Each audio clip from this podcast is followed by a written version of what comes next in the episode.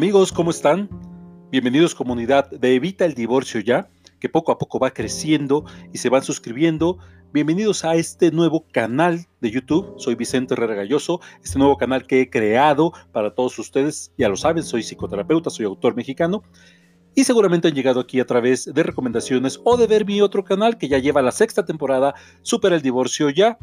Em, Fíjense que la semana pasada, la semana anterior, el, episodio anterior, hablamos acerca de qué era realmente una pareja, qué significaba relación de pareja. Y entonces recibí muchas dudas, muchas preguntas. una de las cosas que me preguntaban era, oye Vicente, dime, ¿qué es lo que mantiene unida una pareja? Si bien siento que tengo una relación de pareja con mi, con mi pareja, con mi esposa, con mi esposo, em, con mi novio, con mi novia, me gustaría saber qué es lo que mantiene unida a una pareja, porque esto es fundamental justamente para em, tener más herramientas que nos sirvan para evitar la crisis del divorcio. Fíjense que, que la inmensa mayoría de las parejas o de las personas piensan que la respuesta automática a la pregunta de qué mantiene unida a una pareja es el amor. Y obviamente razones no les faltan. Desafortunadamente, pocas realmente entienden lo que este sentimiento significa. Amor. Acuérdense que hablamos de eso en el primer episodio. Y justamente en el desconocimiento de lo que el amor es, es donde radica el peligro para la relación de pareja. De hecho, fíjate bien lo que te voy a decir. Lo que se conoce como amor en una pareja es el final del camino. Aquello que aparece como añadidura a la práctica de actitudes muy concretas, muy puntuales en la interacción de los miembros de una pareja. Ya veremos en otro episodio cómo algo que salva a las relaciones de pareja es que sus miembros comprendan que el amor es una elección, no es algo que se da simplemente por el hecho de que te pones en pareja, es una elección y una decisión constante de todos los días. Ya hablaremos de eso con más calma. Hablando de estas conductas, estas conductas y actitudes adecuadas están presentes si esto es así, si están presentes y se llevan a cabo, se ejecutan de manera diligente, de manera controlada, consciente, es casi un hecho que el amor va a aparecer. Fíjate bien, el amor va a aparecer en consecuencia que se ejecuten estas conductas. Y mejor aún, que el amor se mantenga. Que al final de cuentas esto es lo que mantiene unida a una relación de pareja. Mira, yo percibo el amor, te lo voy a explicar así es lo que suelo hacer con, en, mis, en mis conferencias y con mis pacientes. Te voy a explicar cómo percibo el amor. Lo veo como una mesa, ¿sí? Como una mesa. Esta mesa descansa sobre cuatro fuertes patas. Estas extremidades son las que auténticamente proveen el soporte necesario para la parte superior de la mesa. La tabla de la mesa es lo que llamamos amor, pero la tabla por sí sola no puede estar flotando en el aire. El amor no puede estar flotando en el aire, ¿no? Sin esas patas, ese amor puede volatilizarse. Si estas patas empiezan a desaparecer, es evidente que, esta tabla va a quedar endeble y será imposible que pueda flotar en el aire por sí sola, sin ningún apoyo. Entonces, el trabajo de cada miembro de una pareja consiste, pon mucha atención, en enfocarse en crear y mantener los cuatro soportes del amor más que al amor en sí el amor se va a dar si tú creas y mantienes estos cuatro soportes. Ahora, ¿cuáles son esas cuatro patas? Bueno, son las siguientes actitudes fundamentales. La comunicación, la empatía, la confianza y el respeto. Estas son las cuatro patas de la mesa llamada amor. Repito, comunicación, empatía, confianza y respeto. Veamos una por una. La comunicación en la pareja se refiere a la construcción de un lenguaje en común, un vínculo comunicativo que sea inteligible para ambos miembros. No solo para uno de ellos, sino para los dos. La pareja tiene la responsabilidad de cerciorarse que ambos comprenden lo que se, está expresando, ya sea a nivel verbal, a nivel físico o a em, nivel emocional. Cuando das por hecho que así es, que yo, por el hecho de que entiendo lo que quiero decir, el otro lo entiende, eso es dar por hecho, me eh, meto en un peligro en la relación de pareja. Dar por hecho que el otro ha entendido lo que le queremos comunicar es la simiente, la semilla del conflicto, porque es sumamente recurrente que tras ello el paso del sobreentendido al malentendido pues solo sea una frontera muy delgada. Si yo doy por sobreentendido que tú me vas a entender, el paso siguiente es un malentendido. Entonces siempre debemos cerciorarnos de que el otro está comprendiendo qué es lo que estoy tratando de comunicarle.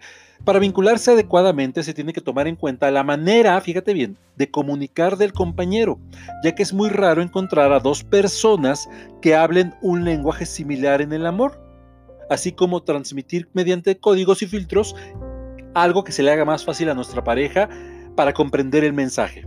Esa es nuestra responsabilidad.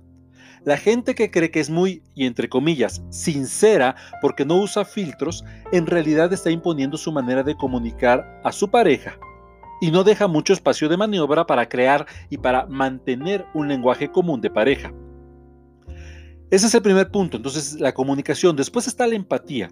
La empatía es el rasgo que nos recuerda que somos seres humanos, porque es aquello que nos detiene justo antes de decir o de hacer algo que puede herir los sentimientos de otra persona.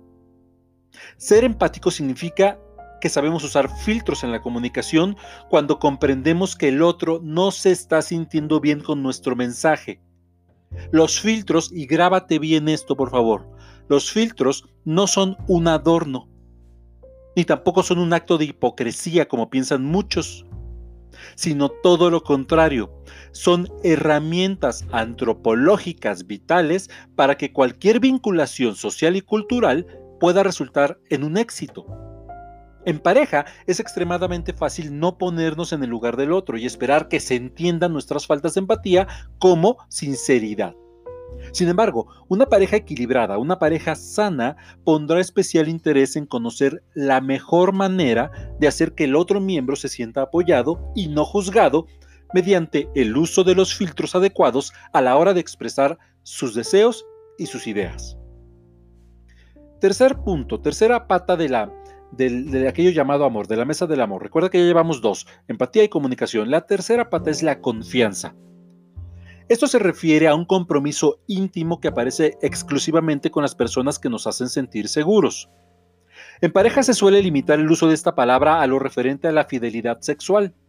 No obstante, el término confianza es mucho más, mucho más grande en el amor porque corresponde a tener la certeza de que aquello que compartamos en nuestros momentos de mayor vulnerabilidad con esa persona especial, fíjate bien, aquello que compartamos con esa persona especial en nuestros momentos de mayor vulnerabilidad e intimidad, jamás, jamás será usado en nuestra contra.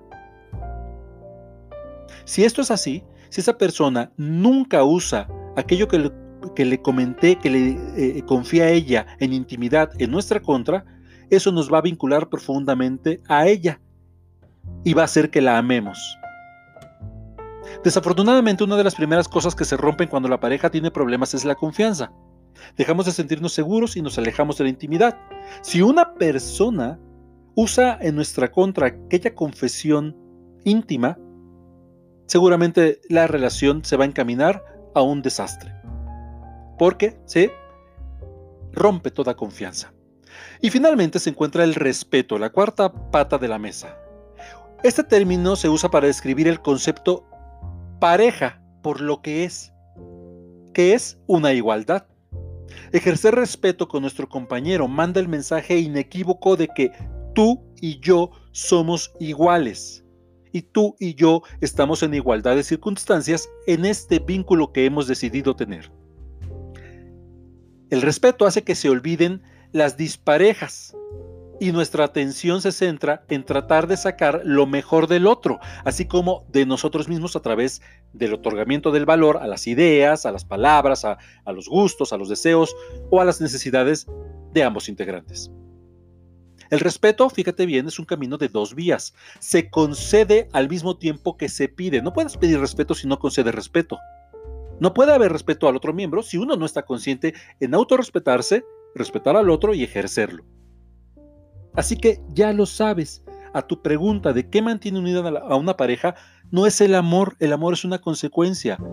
Son los cuatro pilares que llamas amor. dentro de una relación. Compromiso, empatía, confianza y respeto. Y desde mi experiencia terapéutica puedo afirmarte que tienden a mantener unida a las parejas indudablemente. Después de comprenderlas, de, comprender estas cuatro patas, sería ideal buscar su perfeccionamiento a través de la práctica, para que de esta forma puedas acceder a un vínculo saludable, armónico y lo más libre de conflictos posibles. El resto, lo que llamamos amor, aparecerá por sí solo cuando eso ocurra. Muchas gracias por ver este episodio. Espero que te haya servido, que te haya gustado. Contáctame si quieres tomar terapia conmigo online a cualquier parte del mundo o en la Ciudad de México presencial en hola Sígueme en mis redes sociales, puedes mandarme un mensaje también ahí en Vicente Herrera Galloso fanpage en Facebook y en Instagram Herrera Galloso. Y también mándame tus temas, suscríbete, suscríbete a mi otro canal, a Supera el Divorcio Ya. Este se Evita el Divorcio Ya, a mi otro canal, Supera el Divorcio Ya, en donde encontrarás herramientas para salir adelante en caso de que ya hayas decidido divorciarte. Y soy tu amigo Vicente Herrera Galloso. Te veo el siguiente, el siguiente episodio. Comparte este video y ponle pulgar arriba. Nos vemos próximamente. Adiós.